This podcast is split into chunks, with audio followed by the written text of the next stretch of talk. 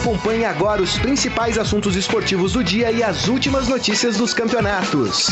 Estadão Esporte Clube.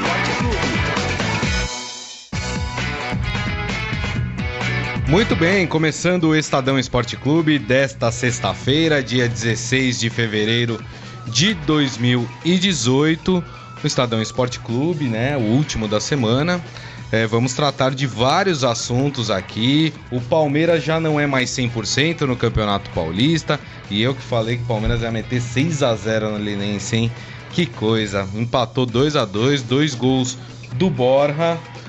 Temos também o São Paulo, que fez o que tinha que ser feito, né? Passou pelo CSA, avançou na, na Copa do Brasil, mas tem São Paulino chiando do time ainda, hein? E o Dorival ficou bravo com isso, falou que do jeito que, que as coisas estão sendo feitas no calendário, que não dá para ter time jogando bem nesse começo de ano. Vamos saber do, dos nossos amigos aqui, o que, que eles pensam em relação a isso.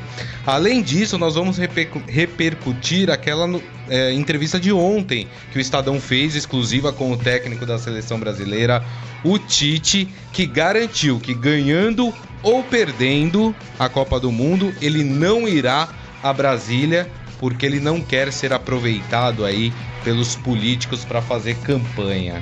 É, o Tite falou grosso, Tite, hein?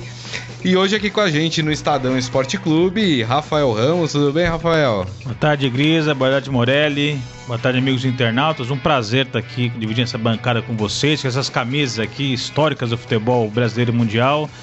Muita polêmica, informação, debate, é... enfim. Ah, e tem a história do Corinthians, hein? Não esqueci não. A gente vai falar sobre o embrólio do Corinthians. Aliás, tem dois embrólios que colocam hoje o Corinthians nas páginas policiais. Robson Morelli, boa tarde, tudo bem? Boa tarde, Grisa, Rafael, boa tarde a todos. É, você falou do Tite, né? Que não vai para Brasília, ele falou que não vai mesmo, né? Descendo, ganhando ou, ou perdendo a Copa. Mas me lembra daquela descida do nosso glorioso Vampeta ah, em Vampeta 2002, é né? Tá a delegação toda lá. E o Vampeta dando cambalhota na rampa ali do Planalto. e ele né? quase caiu, né, da rampa. Olha, aquilo foi histórico. Olha, ele fala que ele estava um pouco alterado. É mas que não era o único. O, o, anjo da guarda do Vampeta tava de prontidão Pô, aquele ele, dia. Ele veio do Japão até o Brasil no voo ali, né? Esvaziando o latim. Tomando Danone, pô. Aí quando chega aqui. Bom, e lembrando que você pode participar do Estadão Esporte Clube através da nossa página no Facebook, facebook.com barra Estadão Esporte. Mande por lá a sua mensagem, o seu comentário, que nós vamos ler aqui no programa. Combinado? Então vamos fazer o seguinte, vamos começar com o Palmeiras.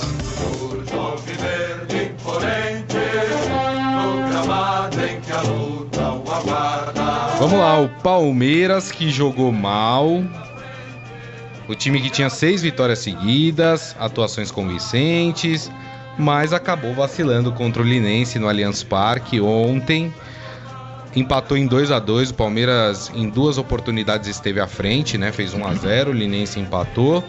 O Palmeiras fez 2 a 1 Os dois gols do Borja, talvez seja aí a grata surpresa deste começo de ano.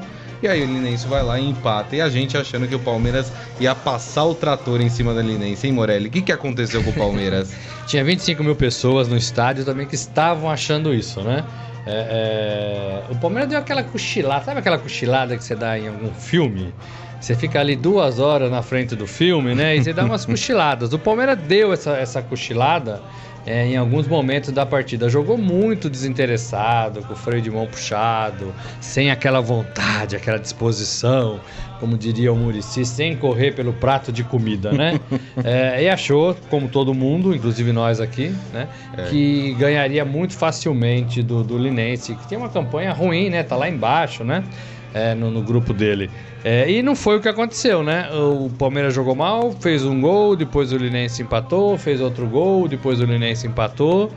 É, e foi essa a tônica do jogo, né? Quem correu bastante, quem suou a camisa, quem se esforçou, quem correu pelo prato de comida foi o Linense. Né? O Palmeiras, apesar de toda a superioridade, apesar do, do, do Borja ter feito dois gols, a, a, boa notícia foi o Borja, né? Uhum. É, voltou a balançar, tá mais livre, mais leve. O Guerra também, eu achei que fez em alguns momentos algumas coisas interessantes, tava mais solto, é, mais inventivo, talvez, né? Tava mais à vontade.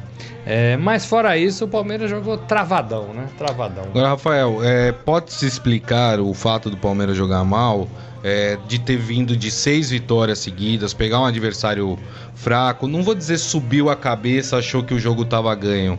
Mas é, você acha que o Palmeiras tirou um pouco o pé? Achou que se jogasse metade do que vinha jogando, daria para vencer o Linense? Olha, o Palmeiras, como você bem disse, tinha, vinha de seis vitórias e tinha uma expectativa muito grande para o jogo de ontem, porque se o Palmeiras vencesse, ele ia igualar a marca daquele Palmeiras de 2009, é, que conquistou sete vitórias no início da temporada, é, sob o comando, inclusive, do Vanderlei Luxemburgo.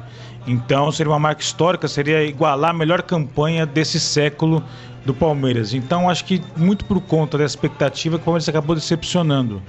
Eu acho que oscilações são normais nesse início de temporada, é, especialmente esse ano por causa é, da Copa do Mundo. O calendário foi encurtado, então as férias foram menores, a pré-temporada foi menor, então os clubes tiveram pouco tempo para retomar é, os trabalhos. E então a gente tem visto muito time oscilar, isso é normal. Inclusive o Palmeiras venceu alguns jogos sem apresentar um futebol brilhante. Verdade. É, então ele vinha acumulando vitórias, mas não era um futebol exuberante.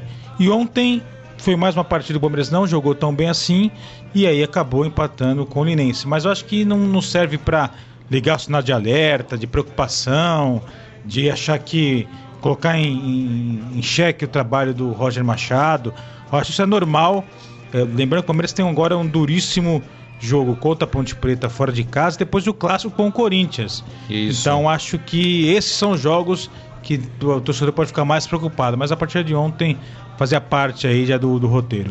Você falou de alguns jogadores que foram testados pelo Roger, né? Jogadores que a gente até pensava que, que estavam até, de certa forma, des, é, descartados pelo técnico.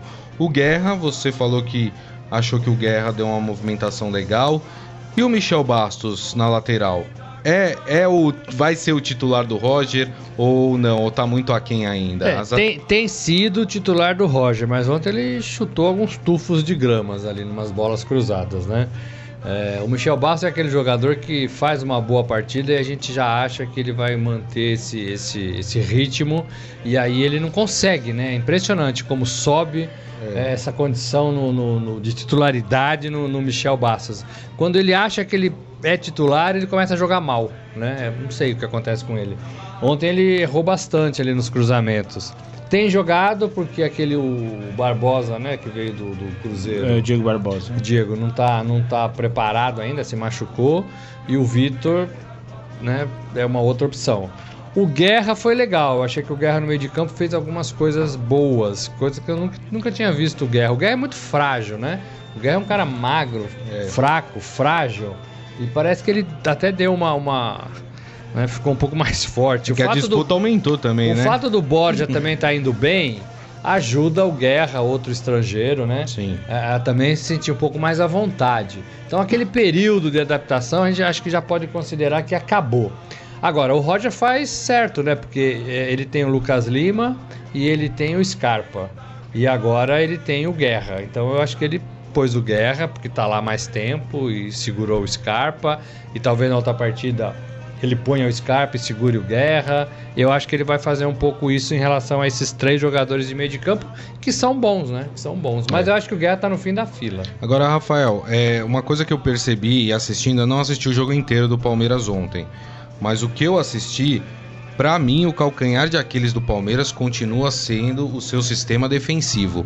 Acho que o Palmeiras tem um excelente time, é, bem montado pelo Roger, que é, para frente, ofensivamente, é um time muito bom e que vai crescer muito. Mas o Palmeiras é um Deus nos acuda na zaga. É, isso é que precisa ter equilíbrio, né? Qualquer time. E, sobretudo, nas contratações. O Palmeiras, ano passado, gastou é, mais de 100 milhões de reais e sem um zagueiro confiável ali É, é, e esse ano também, de novo, também apostou em jogadores do meio para frente, né? O Lucas Lima, o Scarpa. E fal, falta ali um zagueiro, sobretudo por causa da ausência do Mina, que transmita segurança para o torcedor, para o restante da equipe. Essa é uma falha, eu acho, do Palmeiras de fato.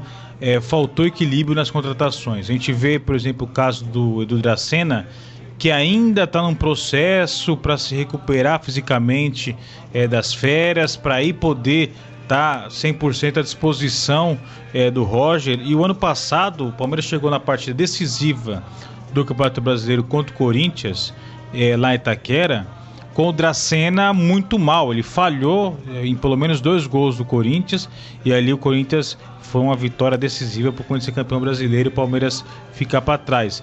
Então você, quando você gasta 100 milhões de reais como o Palmeiras gastou, não podia chegar numa parte decisiva, vai praticamente ali, o título brasileiro, com um zagueiro é, frágil como o do Dracena. É. E esse ano é, tem a Libertadores pela frente de novo, uma competição dificílima, onde a gente sabe que o sistema defensivo é decisivo para o sucesso ou para o fracasso é, de uma equipe.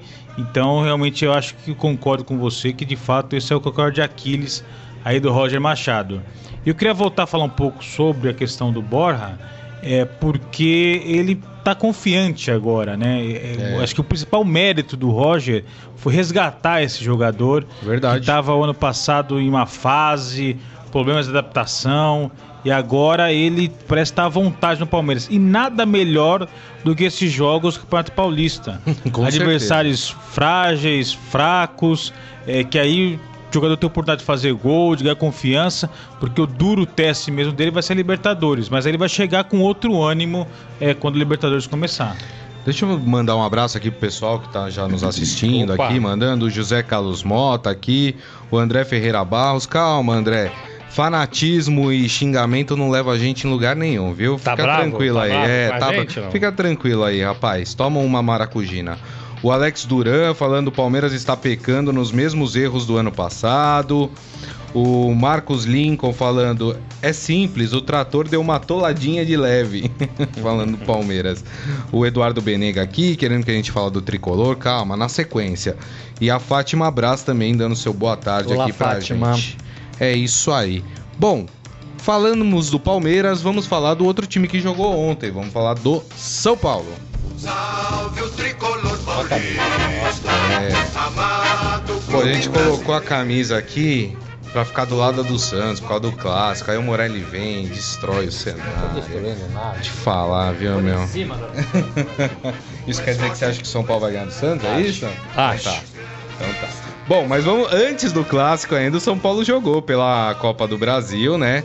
Foi até Alagoas, bateu o CSA por 2 a 0 um jogo que foi muito tranquilo para o São Paulo. O CSA em nenhum momento ameaçou o São Paulo, poderia é, mostrou que poderia ali empatar, levar para os pênaltis ou até mesmo ganhar do São Paulo. Mas o fato é que a torcida chiou ainda do time jogando, não gostou da postura do São Paulo. O Dorival Júnior reclamou muito do adiamento do jogo contra o Ituano e a substituição por esse jogo contra o CSA disse que o São Paulo teve que, às pressas, fazer uma logística para poder enfrentar o CSA e que isso desgastou demais o time.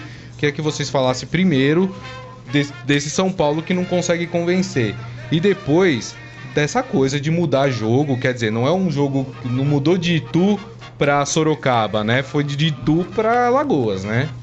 É, é, sobre o jogo, é, havia um certo temor, né? Que o São Paulo podia é, vacilar, porque a Copa do Brasil, com esse novo regulamento, não permite vacilo. Jogo único, se empatasse, a decisão é para os pênaltis. Aí, pênalti, é, apesar de não concordar com isso, mas muita gente diz que é loteria, né? Então, o São Paulo poderia decidir sua vaga aí nos pênaltis, caso não ganhasse do CSA ontem. Demorou um pouco para engrenar, mas ganhou, como você disse, tranquilo, 2 a 0 Eu destacaria o Cueva, que fez gol. É outro jogador também que foi resgatado, é. que teve aquela rusga com a diretoria, é, se recusou a entrar em campo, é, ficou na geladeira, tomou multa, mas agora parece que de fato é, engrenou e tem tudo a fazer uma boa temporada. É, lembrando que tem Copa do Mundo aí com o Peru no meio do ano. É, realmente essa mudança é, do jogo do São Paulo no Campeonato Paulista foi muito prejudicial. Não só pela logística, eu acho que tem um exagero a questão da logística. Também não é nada assim, tão anormal você reservar hotel, comprar passagem para jogar daqui uma semana lá em Maceió. Mas com a alteração do, do jogo do Ituano para a semana que vem, o Rodrigo Caio, que teria que cumprir suspensão hum. contra o Ituano, vai cumprir no clássico. Então é um desfalque importantíssimo para o esquema do Dorival Júnior. É que no clássico, jogo importante. É seria, seria, muito mais fácil você não ter Rodrigo Caio contra o Ituano do que no clássico. Então, eu acho que esse é o principal ponto que o São Paulo foi prejudicado. A logística a gente sabe que dá um pouco dor de cabeça, mas não é nada também tão assustador assim. É isso. Me incomoda um pouco ouvir dos treinadores, não só do Dorival, mas dos treinadores de modo geral, explicações que não técnicas, que não de qualidade do seu time, colocando a culpa nisso ou naquilo. Nós estamos no futebol brasileiro há muito tempo, a gente conhece futebol brasileiro, né? Não é de hoje, né, que o Dorival tá aí com essas lambanças. Não tô, não tô falando que eu concordo com isso, né? De, de mudar em cima da hora. Acho não, acho, acho isso péssimo. Mas é o futebol brasileiro assim há anos. Né? Não, há, e, e só anos. um adendo, Morelli. É ano de Copa do Mundo. A gente sabe que algumas, é, algumas estripulias seriam feitas para poder adaptar o calendário. Uh, por causa da Copa do Mundo. Quer dizer, o pessoal tinha que se precaver também, não que tá certo o que fizeram com São Paulo. Mas o pessoal tem que se precaver e com esse tipo de mais, situação. E vão né? ter mais estripulias, como você disse, né? Isso. né? Então, assim, é, é, influencia, tem um peso, mas não pode ser a justificativa de um time não jogar bem um primeiro tempo, ou não se empenhar como deveria, ou não, so, não se posicionar taticamente como o treinador quer, ou como a torcida gostaria de ver. O São Paulo tem bons jogadores, mas o São Paulo ainda não consegue agradar a sua equipe. Ontem o primeiro tempo foi ruim, né? É, foi muito gols ruim. foram no segundo. Foi muito ruim. É, é, e assim, eu conversando com alguns torcedores do São Paulo, é, não havia essa, essa certeza absoluta de que o São Paulo fosse passar fácil pelo CSA e garantir sua vaga na Copa do Brasil. Existia sim um receio em função de como esse time está jogando. Né? Então, assim, já estamos na, na sétima rodada do Campeonato Paulista, já temos avançamos algumas da Copa do Brasil. Estamos na metade de fevereiro, né? Isso. Então, assim, eu quero ver até quando vai essa desculpa de, ó, começamos sem tempo, não temos tempo, começou para apertado. É, sabe, é. isso vale até um, um, um, período. Depois acho que não vale mais. Mas é o seguinte, eu concordo com o torcedor São Paulino que esse time pode render mais, que esse time pode jogar mais e tem peças ali e por que, que, não rendeu? que estão devendo. É, então, por isso, torcedor, é, mesmo quando o São Paulo vence, foi assim, né, contra o Madureira é, pela Copa do Brasil, foi assim ontem, mesmo quando o São Paulo vence, o torcedor reclama, é, chia e vai ao time. Só que tem que lembrar que o São Paulo ainda está num processo de reconstrução de um time que o ano passado brigou para não ser rebaixado. O time do São Paulo ano passado era péssimo. É, o time de São Paulo é, é, foi eliminado da Copa do Brasil, do Paulistão, é, da Sul-Americana e no Brasileiro ficou grande parte do campeonato lutando a parte de baixo da tabela. Então, é, não dá para achar que esse ano, com sete rodadas, vai apresentar um futebol vistoso, um time que ano passado brigar para não ser rebaixado. É verdade. Então é um processo de reconstrução que demora um pouco mesmo, porque só pode estar tá saindo do, do, do, do, do fundo do buraco, né? Então vai chegar na construção um processo de construção, um dia vai ter a casa em pé. Mas será que vão ter paciência? Porque assim, a gente não vê isso? essa casa em pé nunca, né? É. O São Paulo está num é. processo de construção nas últimas, dos últimos 10 anos. É. Aí assim, manteve o Dorival. Então esse processo de construção não devia estar mais no alicerce. Ah, mas saíram alguns jogadores, chegaram outros. Tá, tudo bem, mas até, vai ficar é. o ano inteiro nesse processo. Não, não é que o meu ponto é que o time do ano passado era péssimo. Então o time desse ano não dá para ser maravilhoso. Antes, é. até ser maravilhoso, tem que passar do péssimo pro, pro ruim, pro médio, pro bom, entendeu? É, tem, tem os estágios. É, né? é eu consegui enxergar o São Paulo um pouco melhor esse ano do que em relação ao ano passado. Porque o time do ano passado, São Paulo, Olha, vou te falar uma coisa, o São Paulo não caiu, eu não sei como, acho que o o anjinho lá, que é o símbolo do São Paulo, estava muito de olho no time no ano passado. Uh, mas o São Paulo tem problemas. E assim, o São Paulo já perdeu um clássico no Campeonato Paulista contra o Corinthians. O São Paulo tem um clássico agora nesse final de semana. Contra o Santos. É, que são, como até o Baldini fala, são os jogos que importam no Campeonato Paulista. É. Então, são os clássicos, é onde você consegue enxergar aonde o time pode ir nesse, nesse começo de ano, pelo menos. É, o São Paulo apresentando um futebol ruim e perdendo do Santos, vocês acham que, os, que o Dorival segura a bucha? É, o Dorival, até onde eu sei, tem gente torcendo o nariz lá para ele. Ontem era um teste bom, ele passou. Acho que não cai no Paulista, né? É. Se cair, vai cair lá na frente. Nem acho que o Paulista, né, pode derrubar assim se classificar. Agora, se não classificar, pode ser que caia, né? O, o, a Copa do Brasil já não é mais problema nesse momento. É. Então ganha fôlego. Agora assim, eu vejo, por exemplo, eu vejo o Santos melhorando, mas não vejo o São Paulo melhorando. São Paulo manteve é, o treinador, São Paulo manteve alguns dos seus principais jogadores, São Paulo dispensou alguns ruins e contratou bons jogadores que talvez não estejam em forma. Vai, essa é a verdade, né? É, Diego Souza, é, Nenê. Vai entrar em forma quando? Tem prazo. Ó, final de fevereiro? Final de fevereiro? Beleza. Porque nós vamos falar disso, o Dorival vai falar disso, eu temo que o Dorival fale disso até novembro. entendeu? É. Aí novembro chega o final do ano. Mas ganhou, acho perdeu, que não chega até novembro se continuar assim. Entram as férias, aí o São Paulo vai de novo voltar pro processo é. de reconstrução. Não, é, é, eu acho assim. É duro. Evidentemente viu? que tem prazo esse processo de reconstrução, mas como eu, eu volto a dizer, o São Paulo terminou o ano 2017 péssimo. Então, para jogar bem, ainda tem o estágio do ruim, tem o estágio do médio. Aí, entendeu? É, é porque o ano passado foi lamentável do São Paulo. Antes da gente partir para o clássico em si, só passar. O São Paulo é o único que já tem confronto definido para a próxima fase da Copa do Brasil. São Paulo, ó, Dorival, vai continuar em Alagoas, hein? Então já prepara o voo, o hotel, viu? Não Pensa sei, já pegou. É, São Paulo vai enfrentar o CRB, clube também lá de, de Alagoas. O primeiro jogo será no Morumbi e o segundo jogo lá em Alagoas. Nessa, a partir dessa fase já temos jogos ida e volta. Era CRB e Novo Hamburgo, né? E, e aí houve então, um empate, tinha né? Essa, no... Tinha essa possibilidade de São Paulo jogar ou em Alagoas ou no Rio Grande do Sul. Então definiu aí pelo CRB. Pelo CRB, exatamente. É, e Copa do Brasil que já teve outra surpresa. Ontem, um dos clubes tradicionais do Brasil caiu fora, o esporte. O esporte estava ganhando de 3 a 0. né? Ferroviário do Ceará. O Sport tá ganhando de 3 a 0 Deixou o Ferroviário empatar em 3 a 3 E aí o goleiro do Ferroviário brilhou nos pênaltis, pegou dois pênaltis do Sport. Olha o Sport. E o Sport é o outro time que cai fora. O Sport que já tava fora da Copa do Nordeste, hein? Esporte abre o olho, viu? Já é, perdeu o Diego Souza, é, né? Que era o é, principal rapaz. jogador. E aí não tá conseguindo aí se, se acertar. Vou te falar. Bom, vamos partir pro clássico em si, então, já que a gente já tá falando do São Paulo. E aí a gente faz aquela mescla com o hino do Santos. Mas coloca o hino do Santos, Calão. Não vai colocar a marchinha de carnaval, hein? É o hino do Santos. Isso, garoto. O Santos vive no meu coração.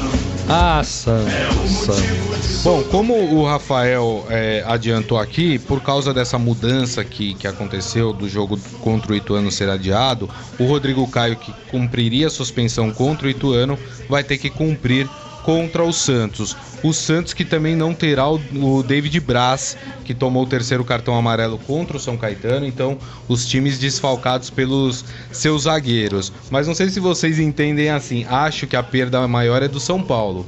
Porque o Santos tem ali o Luiz Felipe voltando, tem o Gustavo Henrique que tá voltando. É. São jogadores de uma qualidade melhor. O São Paulo não tem quem substitua bem ali o Rodrigo Caio. Não sei o que vocês pensam. É, eu acho que é um clássico é, importante tanto para Santos como para São Paulo, porque eles perderam os dois clássicos já se pareciam, né? O São Paulo perdeu para o Corinthians e o Santos foi derrotado pelo Palmeiras. Então você carregar um peso de duas derrotas seguidas em clássicos início de ano é complicado. Então é importante tanto para São Paulo como para Santos vencer esse, esse jogo do domingo. É, e eu destacaria outro personagem importante desse jogo, o Gabigol. É, que também está buscando aí é, é, recuperar um espaço perdido, o período que ele ficou na Europa praticamente não jogou na Inter de Milão e no Benfica. É, voltou para futebol brasileiro em busca desse recomeço de carreira. Enfrentou duas babas, né? Ferroviária e São Caetano. Fez dois gols, mas agora o primeiro grande teste, o jogo duro ali do Gabigol. É um clássico São Paulo no Morumbi ele provar que de fato ele pode dar a volta por cima, que ele está aí é, recuperado, enfim. É, porque, lógico, tem que comemorar os dois gols contra São Caetano e Ferroviária. Mas o jogo para valer mesmo é esse clássico, então acho que um personagem importante é o seu Gabigol. O Santos que deve improvisar novamente o Copete na lateral direita. Né? O Santos está com um problema sério ali na sua lateral. Tem um jogador que deve estar tá chegando aí no Santos, o Dodô do Sampdoria. Lateral. Né? Né? Lateral também. Revelado pelo Corinthians. Revelado pelo Corinthians, mas é aquele jogador que também rodou bastante. Passou pelo Bahia. Time, né? Passou pelo Bahia, aí foi pra Itália, jogou na Roma, jogou na Inter de Milão. Agora tá no Sampdoria.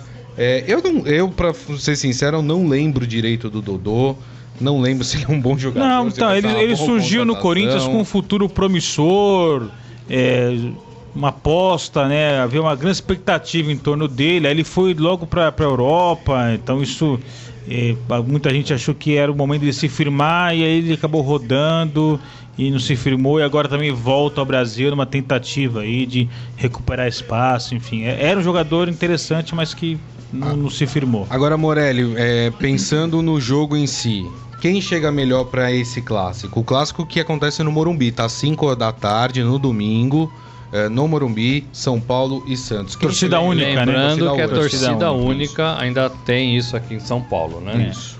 Quem chega melhor? É, eu acho que assim, o, o, o São Paulo vai ter o, o desgaste da pre, pressão da Copa do Brasil, né? Jogou um dia depois do Santos, né? Então isso tem que levar em consideração. O Santos jogou em casa? O Santos jogou em casa na quarta. Quarta-feira. O São Paulo jogou quinta fora de casa, lá em Alagoas, né? É, é, e tem um dia depois, né? Então eles estão voltando hoje, chegam hoje à tarde, o time de São Paulo. Vai Deve fazer aquele regenerativo. Né? Vai descansar, amanhã é sábado, vai correr um pouquinho e vai jogar, é. né? É, aí sim o Dorival né, tem que dar esse desconto para ele, né? Mas eu acho que o São Paulo tem mais elenco, continuo achando isso. Mesmo a despeito da ausência do Rodrigo Caio, eu acho que o São Paulo tem mais elenco do que o Santos. É, então eu, eu apostaria no São Paulo que joga em casa, no São Paulo que tem mais elenco e no São Paulo que começa a ter alguns jogadores que estão né, contratados que estão respondendo. O, Diego Souza, né? O tá Nenê melhor do que ontem. chegou. O, o Nenê é um cara que joga. E, e, o próprio Cueva, que o Rafael citou no começo do, do programa, foi perdoado, né? Acabou o, o é, entreveiro com o Cueva, até o próximo, né? Mas ele é um jogador importante. Então aí tem um, né? É, é, Petros e Jusileis e Hudson agora, né? Formando aquela, aquela frente de marcação. Eu acho interessante o time do São Paulo. Tem que jogar, tá meio bagunçado. O Marquinhos Guilherme também dá uma, uma velocidade muito grande, né? Pelas pontas. Agora tem que jogar, tá muito bagunçado ainda, precisa um pouco mais de clareza tática nesse São Paulo. O Santos, o Gabriel falou do, do Gabigol. Eu também aposto muito no Gabigol. Ele sobra, né? Ele sobra na velocidade, no é diferente. físico, é, é no controle é. de bola, na visão de jogo. Ele sobra, né? É. É, em relação ao que temos aqui hoje. E ele já tá indo pro terceiro jogo, se não me engano. Terceiro, terceiro jogo. jogo, né? Terceiro. Então isso. já tá melhor do que no primeiro, né? Fazendo gols, aquela confiança recuperando. Segundo jogo. Segundo? Segundo, ah, terceiro jogo contra a Ferroviária. Então, contra a Ferroviária. Contra São Caetano. São Caetano foi o último jogo. Então, então ele vai pro dois terceiro. Jogos. Ele ah, vai, ele pro vai terceiro para o terceiro jogo. É, é, mas, mas, ele não, fez mas dois eu tinha jogos. me referido ao terceiro jogo. Ao terceiro jogo mesmo. É, e tem, assim, eu, eu, gosto muito do Vecchio no meio de campo do. do Também do gosto. Eu acho que Criticado, ele. mas é, eu gosto. Eu, eu acho que ele dá conta do recado. Precisa ganhar confiança e a torcida precisa parar de xingar, né? e aí, assim, você tem o Renato, que eu acho que vai bem uns 60 minutos do jogo, né? É, e tem que esperar um pouco. Copete improvisado, né, não é o copete, né? É, é arrumar um lateral, né? É, exatamente. Perde poder de fogo, perde. porque o cara fica indo e vindo, indo e vindo. E perde poder de marcação né? também. Não dá, né? É, é... E aí tá faltando gente aí pra esse, pra esse Santos, né? É verdade, tem razão. Bom, mas também a gente tava falando de Diego Souza e Nenê, essa questão de viagens, jogar jogos seguidos, para jogadores é, com, com uma idade um pouco mais avançada, como o Nenê e como o Diego Souza, é, também complica, né? Também pesa. Pesa, porque pesa. Pode, pode ser que não aguentem o jogo inteiro. A intensidade de um clássico. É, é diferente, demora mais é. para recuperar, né? É, é, é, são mais, o Diego é mais pesado, né? A alimentação de hotel é um pouco diferente também, né? Ficou lá três dias, né?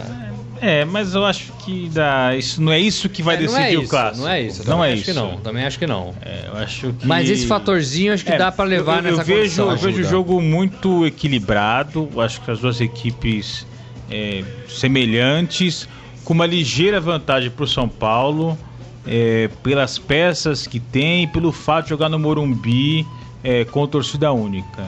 Essa eu acho que é a ligeira vantagem que o São Paulo tem em relação ao Santos mas que o Santos pode compensar isso com o fator Gabigol, como o Morelli bem disse, é um cara hoje diferente no futebol brasileiro. Agora, diante do que tem. Agora essa torcida tem que ver também qual é o tamanho dela no São Paulo, né? É. Porque o, o, Corinthians não teve muita torcida lá na estreia. 14 mil né? no, contra o São O Bento, Santos é. sabemos que na Vila é, não vai é ninguém. Né? Santos 4 mil pessoas. O, o Palmeiras tem mantido, é. né? O, o, Santos fez promoção de ingresso, ingresso a 10 reais. É. O, o Gabigol pediu pra torcida encher a Vila, só, que era a volta fazer, dele. Eu só vou fazer um adendo em relação a esse jogo choveu demais na Baixada Santista na, na hora do jogo. Teve, teve até ressaca do mar, o mar invadiu a pista, enfim.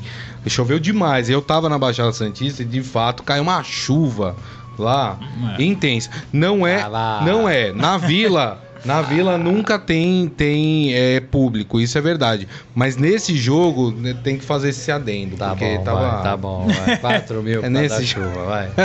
É. Bom. E, e, e, eu ia falar que a torcida tá pegando no pé do São Paulo, né? Desse tá. time. Então eu não sei também se vai lotar o Morumbi, não, viu? Nesse clássico. Acho que lota, acho que lota. Só mais uma informação sobre o Santos. O Bruno Henrique, né?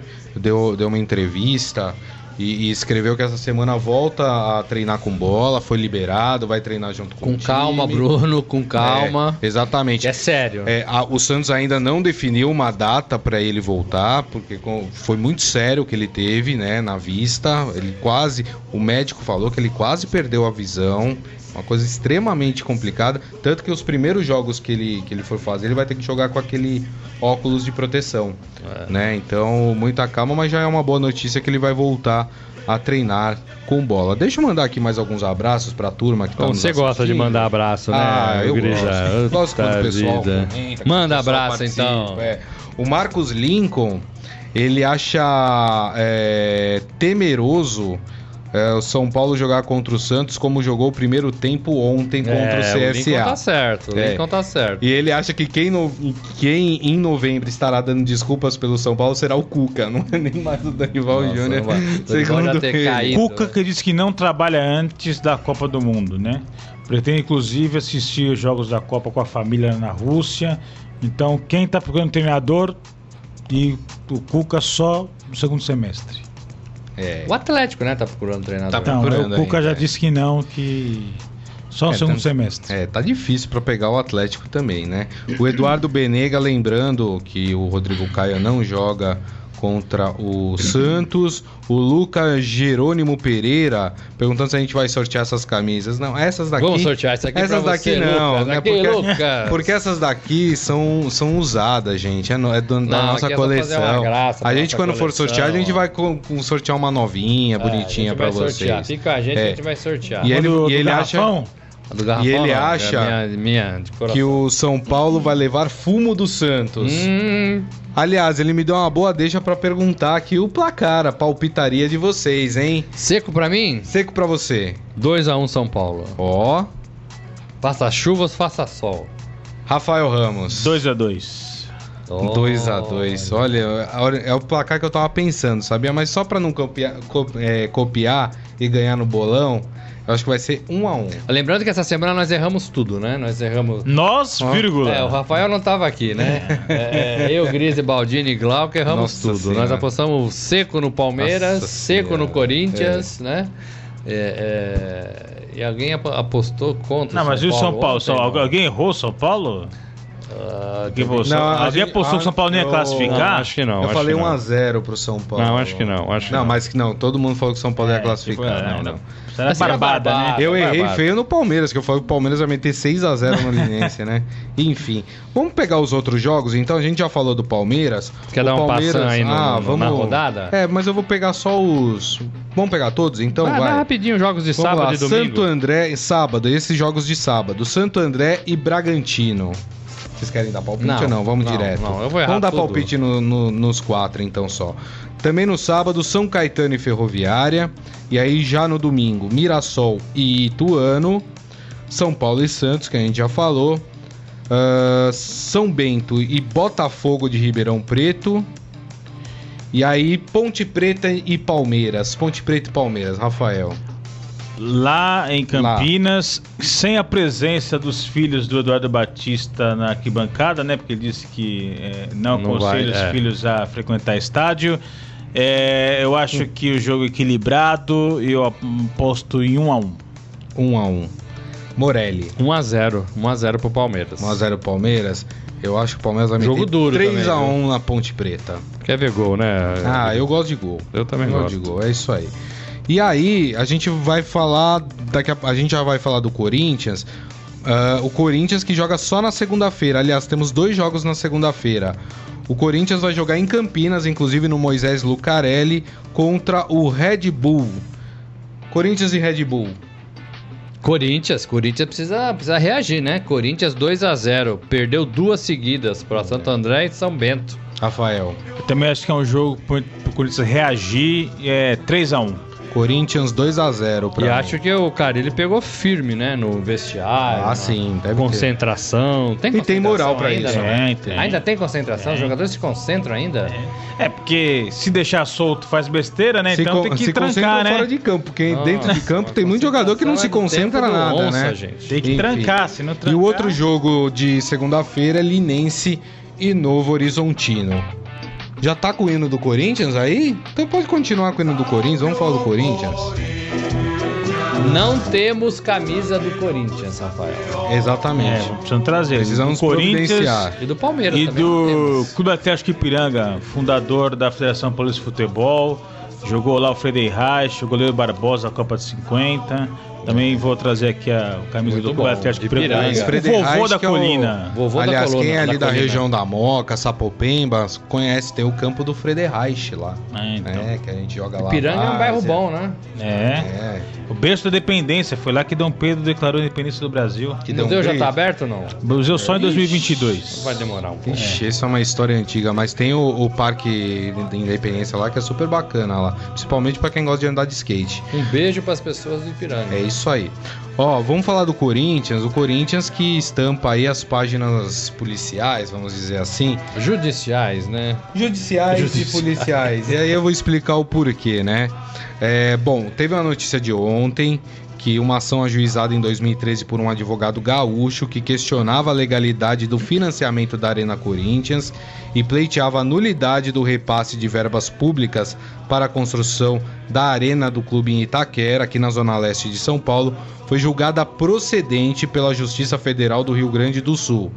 Em sentença proferida pela Terceira Vara Federal de Porto Alegre e publicada no dia 5 de fevereiro, a juíza federal Maria Isabel Pezzi Klein determinou o ressarcimento de 400 milhões de reais pela construtora Odebrecht, o Corinthians, o ex-presidente da Caixa Econômica Federal Jorge Fontes Hereida e a Sociedade de Propósito Específico Arena Itaquera SA, captados juntos ao BNDES. O André Sanches já falou que isso não tem cabimento, porque tá tudo certo, foi tudo feito dentro da legalidade. Lembrando que é, é uma juíza de primeira instância, então quer dizer, não é ainda uma decisão definitiva isso, mas que mais uma vez pesa para cima do Corinthians a questão do estádio, né? E vai pesar até pagar, né? Não, não vai ser, não é a primeira, não vai ser a última. O Corinthians vai ter que conviver com esse estádio que se está se transformando num fantasma, né? Vive assombrando o Corinthians, até conseguir pagar, zerar, né? É, e conseguir pagar é, é, não é só ali é, completar a dívida, né? Eu tô falando porque isso vai demorar, né? O Corinthians não tem dinheiro hoje, o Corinthians não conseguiu o name right, que é o batismo do estádio, o estádio não tem nome, né? É, o, o, Corinthians tem que fazer um plano de pagamento. É isso que as pessoas novas que estão administrando o Corinthians, que você vai falar daqui a pouco, mas a gente não sabe se vai continuar ou não. É, essas pessoas vão a, a, Brasília, vão à sede da Caixa, vão à sede do BNDES e vão tentar fazer um plano de pagamento para o estádio. É certo? É errado? Como é, alguém disse, é, o Andrés falou, né? É. Já foi feito. Não, não tem como tirar o Itaquerão e levar para Brasília, pegar o Itaquerão e dar de presente para alguém, fazer, debulir, né? fazer alguma outra coisa no Itaquerão que não seja partidas de futebol, né? É. É, então, assim, não tem o que fazer, né? Não tem o que fazer. Agora, o Corinthians, essa nova gestão que vai ficar três anos, né? Se ficar, é, é, tem que fazer pelo menos um plano de pagamento para diminuir essa dívida, porque o, o Corinthians vai conviver com isso até pagar. É legítimo você entrar na justiça, olha, é dinheiro público, dinheiro público sou eu que pago como cidadão, eu não quero que, que meu dinheiro vá para esse estádio, eu estou fazendo um processo. E a juíza entendeu isso. Vai dar dor de cabeça pro Corinthians? Vai, porque vai ter que se explicar, vai ter que banco do réu, né? Pode não dar nada, mas vai ter que ir atrás disso né? Exato, é. exato. O, o Corinthians alega que já prestou esclarecimentos à justiça, mas vai prestar novamente, é, e que esse pedido de devolução de dinheiro, é, esses 400 milhões, outros estádios construídos para a Copa do Mundo também tiveram esse empréstimo via BNDES, que era uma linha de crédito especial para a Copa do Mundo. Então, o Corinthians é, teve esse, esse benefício, assim como os outros estádios construídos para a Copa do Mundo. É pelo menos essa é a defesa é, do Corinthians, que não funcionou em primeira instância e agora o Corinthians tem a, a chance aí de, de recorrer à instância superior. É, de fato, agora, essa nova diretoria, a maior dor de cabeça dessa diretoria é, eleita no último dia 13 no Corinthians é resolver a questão do estádio. E até por conta disso, o Luiz Paulo Rosenberg, que foi diretor do Corinthians em outras gestões, está de volta ao Corinthians. Ele que é diretor de marketing, mas o principal desafio dele é resolver e pagar o estádio, o Itaquerão.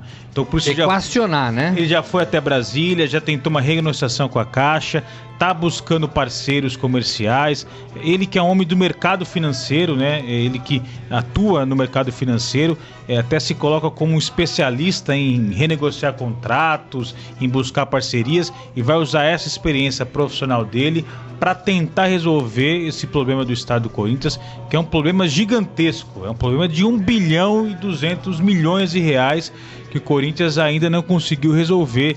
Não consegue vender name rights, não consegue vender camarote, não consegue levar shows lá para ter uma renda maior, enfim. Então é uma dor de cabeça, é difícil resolver. Muitas vezes que vai pagar em 12 anos, mas eu acho complicado. É um problema hoje, né? Mas que se conseguir um patrocinador, alguém que queira colocar o um nome lá por 300 milhões, 400 milhões, é. liquida uma boa parte claro. da dívida. Então, assim, é um problema que até agora, desde a construção, de, desde a inauguração em 2014, o Corinthians não conseguiu nada com o estádio. Agora chega uma nova diretoria, que é a mesma diretoria que construiu o estádio. Então, o estádio cai de novo no colo do presidente André Sanches, né? Isso. E ele vai ter que dar uma solução para os próximos três anos em relação a isso. Agora, a gente está falando do presidente André Sanches, mas o Daniel Batista trouxe aqui, e por isso que eu falei. Ei, Daniel Batista! Na, nas páginas policiais, a Justiça de São Paulo decretou a apreensão das urnas utilizadas durante a eleição para a presidência e conselho do Corinthians, realizado no último dia 3 no Parque São Jorge. O candidato derrotado no pleito, Paulo Garcia, entrou com um processo alegando fraude no pleito. A ação foi contra a empresa Telemeeting Brasil Limitada, responsável pela realização da votação. O que diz o processo? O resultado do pleito indica manipulação eleitoral na medida em que há incongruência dos números apresentados posto que o candidato mais votado teria eleito menos chapas que o candidato menos votado, o que demonstra ser ilógico segundo aí o que foi aventado no processo. Segundo o processo, os candidatos convocaram técnicos para a constatação da regularidade do programa de computador que seria utilizado na eleição. Os votos geraram um código-fonte do programa que deveria ser verificado ao término das eleições. Entretanto, segundo Paulo Garcia, não só o resultado foi anunciado sem a verificação desses códigos, como após a geração do novo código com os dados da votação, constatou-se que o programa foi alterado. E aí? Eu não entendi nada do que você falou, mas assim, se tem desconfiança, se não tem transparência, se tem confusão, se não tá claro para todo mundo que foi legítimo, tem que apurar, tem que investigar, né? E o Paulo Garcia, que foi candidato derrotado, é. acha que aconteceu tudo isso que você falou, é. de forma brilhante, né? No final é, das contas, é o assim, seguinte, o programa teria sido alterado de votação do, é, da eleição. Alguém aqui nessa, nesse, nesse programa coloca a mão no fogo? Não. Não. Realmente tudo aconteceu de forma é, legítima? Eu não. Com lisura? Eu não. Eu não coloco. Eu também né? não. Não acuso, nem coloco minha mão no fogo. Tem desconfiança? O Paulo Garcia e sua equipe é, desconfia? Abre. É. Apura, é. vê o que está acontecendo. É isso que está acontecendo. O, o, o Andrés também, se não tem culpa em nada disso, vai provar, olha, tá aqui, foi uma empresa de fora, vocês que decidem. Tá aqui, aí, as urnas né? estão aqui é, para serem Todos ali querem o bem do Corinthians, né? O Paulo Garcia, o Andrés, o Citadini, né? Isabela, é, Isabela Romeu Tuma Júnior. Tuma, né? Todos são corintianos, todos querem o bem do Corinthians. Agora, as coisas precisam ficar claras. O meu único sinão em relação à eleição é que um clube do tamanho do Corinthians com a responsabilidade, com o dinheiro que faz o Corinthians, não pode decidir uma eleição com 1.400 votos. Né? Eu acho pouco demais. 1.400 pessoas aí, 2.000 pessoas, decidirem quem vai ser o presidente do Corinthians nos próximos três anos, cuja verba anual deve bater lá no 1 bilhão de reais, aí 700 milhões é, de receita. Eu acho pouco, pouco. Devia ter um, um jeito melhor ou mais é, com mais participação da comunidade corintiana para escolher o presidente. É, é, temos só que essa eleição do Corinthians termine igual a eleição do Vasco, né? O Vasco teve aquela polêmica da é. é polícia, né? Tem teve... aí, Carlão? Não? Não teve... tem, né, Carlão? Teve a polêmica da, da, urna 7 lá no Vasco. Isso. E aí o resultado foi anulado. Teve até fantasia de urna 7 no carnaval. E aí depois é, é, é, o conselho decidiu por um terceiro candidato. Não foi nem o Eurico Miranda, não foi nem o Brandt, foi um terceiro isso. que acabou assumindo a presidência do Vasco. Então temo que isso possa acontecer é, também lá no Corinthians. Que é uma eleição tumultuadíssima, né? Onde se viu isso? O presidente eleito do Corinthians é, ter que se refugiar no banheiro feminino. Já começou ali, né? No banheiro feminino do ginásio do Parque São Jorge. Depois saiu é, do... aí o Carlão tá colocando aí, ó. É. A polícia aí, ó. A um já foi. Tomara que ninguém saia de camburão. Porque quem perde é o futebol, né? É verdade. E aí o, o André Santos teve que sair é, escondido no banco de trás do carro, deitado. Quer dizer, o cara é presidente do Corinthians, deputado federal. Deputado federal. Né? Quer dizer, é uma que bagunça. Vai, que vai largar o, o cargo. Vai, cargo ser do cargo, ano, é. né? Mas não sei se vai. Mas sim, uma bagunça completa essa eleição do Corinthians. É lamentável é que isso acabe na justiça, mas foi, como Morelli bem disse, precisa agora esclarecer se de fato a eleição foi justa, correta e se o Andrés é merecedor da vitória. É agora, ninguém quer o cargo, todo mundo fica com, ah, você é presidente do Corinthians, ó, não aguento mais. E tem cinco é. candidatos. É. Cinco candidatos, né? É difícil entender isso também, né? É, deixa eu dar uma passadinha, mais uma passadinha uma aqui passadinha no nosso aí. Facebook, facebook.com.br Estadão Esporte. Michel Caleiro, creio que será igual às eleições do Vasco, infelizmente. O Ezequiel Ramos falando todos os estádios foram feitos por um único intento, a corrupção, segundo é. ele. O Igor Dias, o problema do São Paulo é o técnico Dorival Júnior, não sabe escalar o time. O André Saba falando não tem dinheiro para pagar a marmita, vai tirar 400 milhões da onde? já pagou a marmita, da, gente. A marmita pagou. Marmita é. já tá Comida pago. em dia. O Thiago Eduardo, se o Carilli colocar o time pra frente, vai perder. Se o Carilli jogar por uma bola, ganha, segundo ele. Que é, é, isso que, é o que fez ano passado, é. né? Gente, ainda dá tempo da gente fazer o Momento Fera, mas ainda não agora, porque antes do Momento Fera, eu queria falar sobre a entrevista do Tite ontem com exclusividade aqui para o Estadão. Vocês puderam acompanhar. O Márcio Dozan e o Almir Leite entrevistaram o técnico na sala dele ali na CBF, né? E muito à vontade. Achei o Tite muito à vontade conversando, falando é, naturalmente das coisas. É, algumas coisas que ele falou que eu acho que é, que é legal a gente pontuar aqui. Primeiro, que os amistosos de março ele já vai chamar a base que ele pretende levar para a Copa do Mundo, que ele, ele falou que ele não pretende fazer muitos testes, basicamente o time já está pronto, um ou outro jogador vai ser testado ali. O Brasil joga em março contra a Rússia no dia 23 e contra a Alemanha no dia 27. E eu achei muito legal também a posição dele, que defendeu o combate à corrupção e disse que independente de ganhar ou não a Copa do Mundo, não vai para Brasília para aquele tradicional encontro com o presidente, né? Beija a mão lá. É né? isso aí.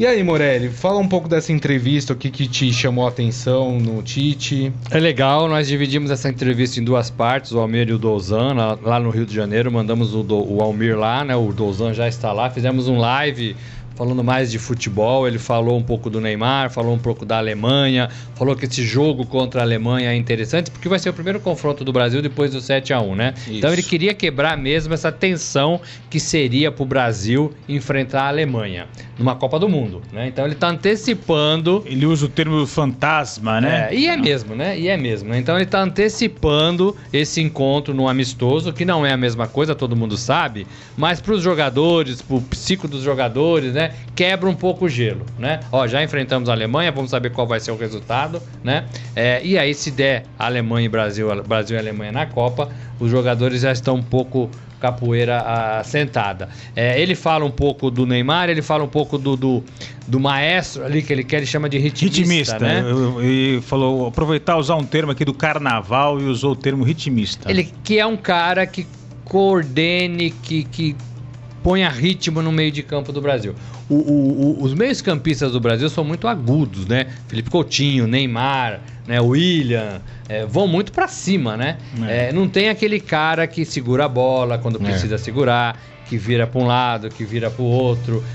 É difícil achar esse jogador. O Heisen hoje no programa da, da, da Rádio Dourado me perguntou, mas quem é esse jogador, né?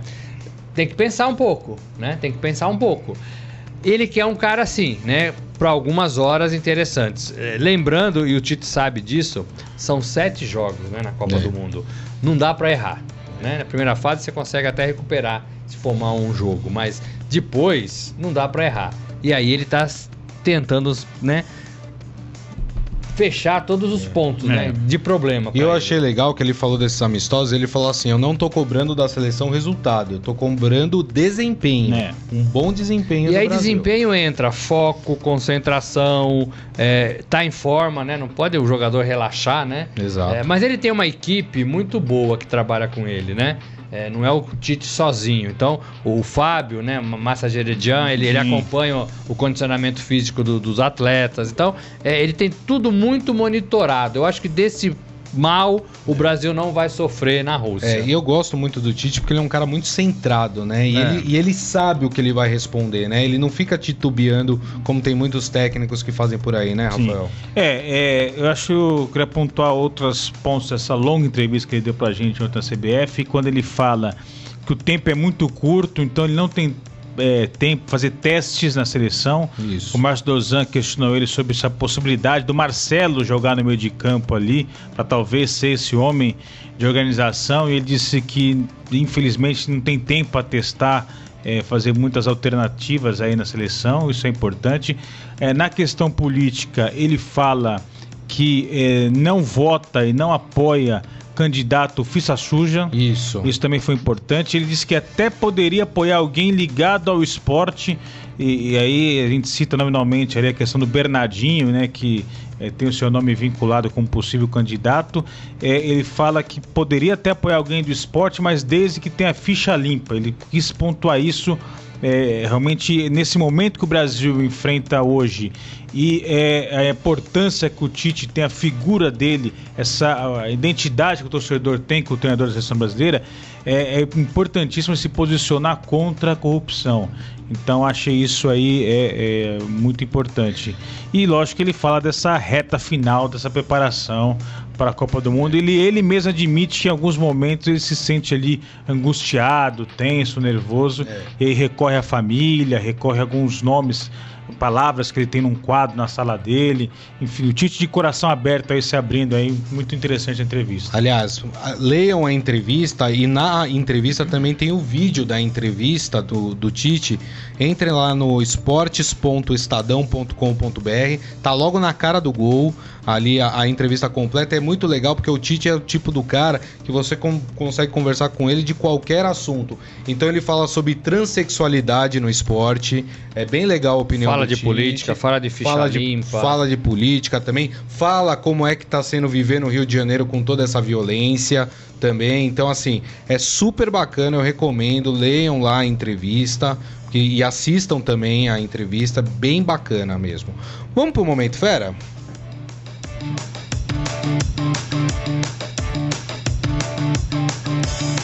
Deu pau? Não tem problema, a gente faz aqui. Momento Fera. Agora, no Estadão Esporte Clube, Momento Fera. Cara é fera!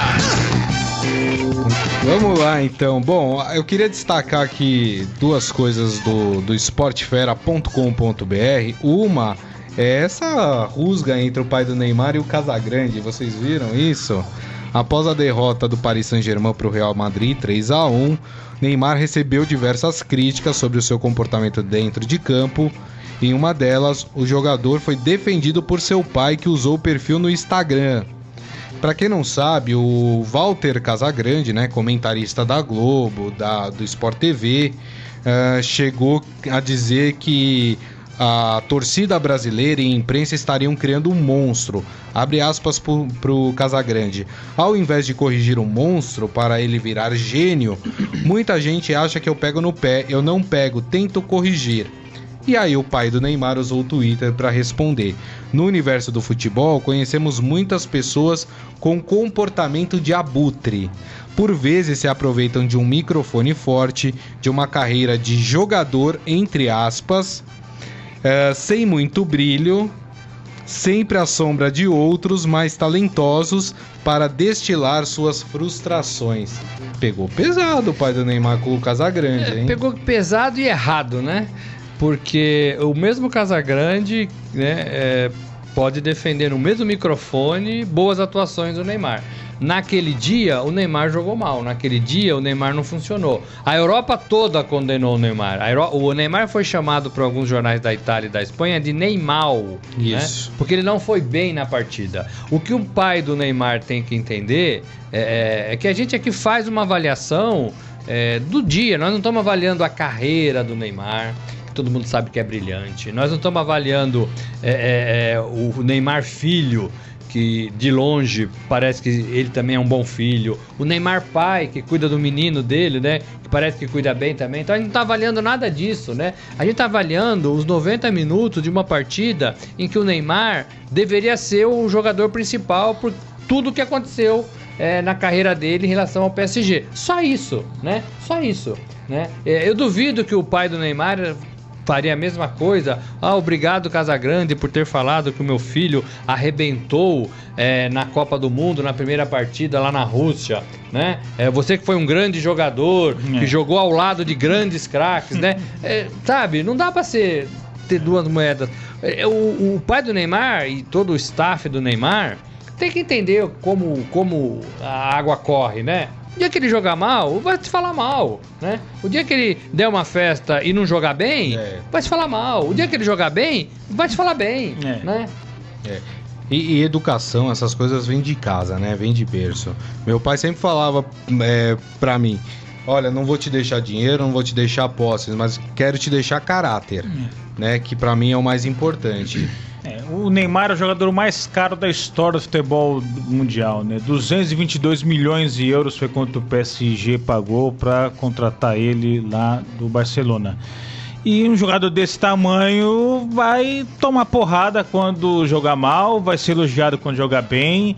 É, e, e, tudo na, na proporção de alguém que é o mais caro da história do futebol mundial.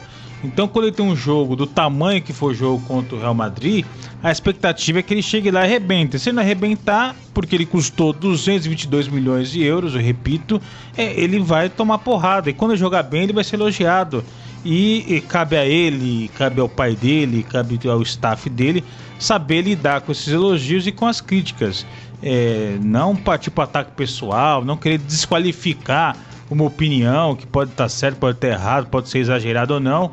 É isso, acho que faz parte de um jogador mais caro da história do futebol mundial. É isso aí. E o pai dele não tem bem. nada que entrar nisso, né? É, o pai dele, o pai dele jogou bola também, né? Pois é, mas, mas é, era um cara que ninguém falava, né? Então, e aí. Porque era ruim, então, né? E aí, assim, diz que o Casagrande teve uma carreira aí medíocre, sempre é. se encostando em outros mais famosos. O que não é verdade. E também. ele jogou bola, o pai do Neymar, e né, ninguém nem pois sabia, é, né, que ele é. jogou bola. Tem coisas que não precisa, né, seu Neymar. Ó, sobre esse assunto, os nossos amigos internautas comentam também, o Michel Caleiro. Tem hora que parece que só tem Neymar no campo, muito individualista. O Marcos Lincoln, nem mala, nem chato. Uh, nessa eu sou o Casagrande. O Michel também falando, concordo com tudo que o Casão disse. É isso aí. Mas o Neymar é bom não... jogador, é craque, mas o Neymar não tem mas carisma, precisa. né? Não tem no Santos, teve lá no começo, saiu ruim.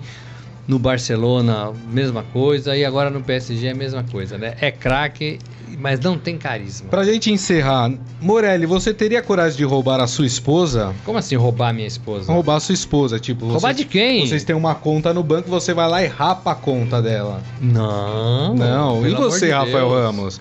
Teria coragem? Eu tenho metade de tudo. a outra metade é dela. A outra metade é dela.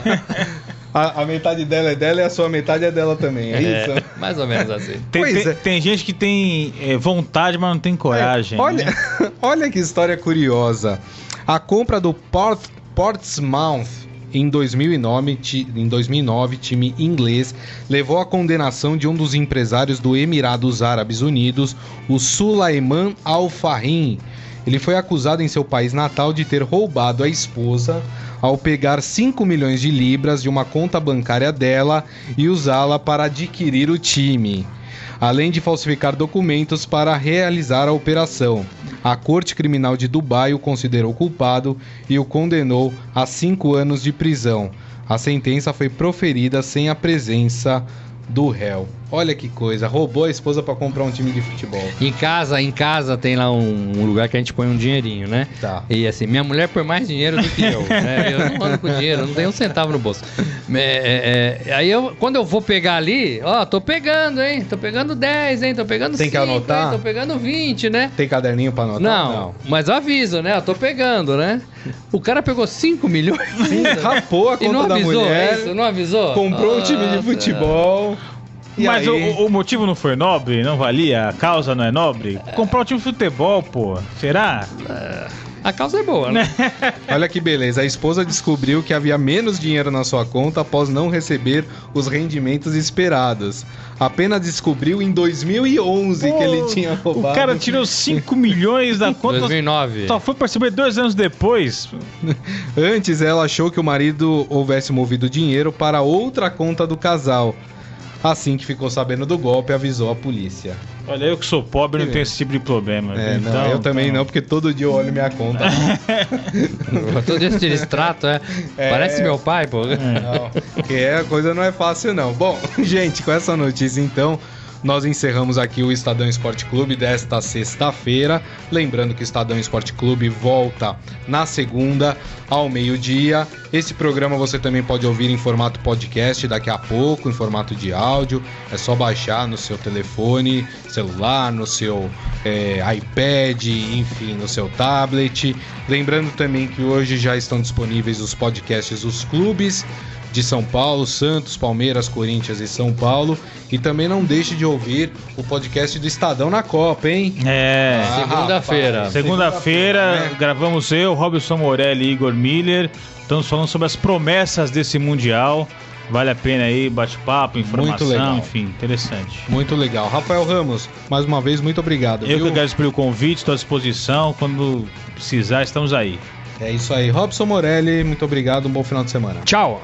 E para você que nos acompanhou, muito obrigado mais uma vez. Desejo a todos um ótimo final de semana. Até segunda-feira e tchau. Você ouviu Estadão Esporte Clube.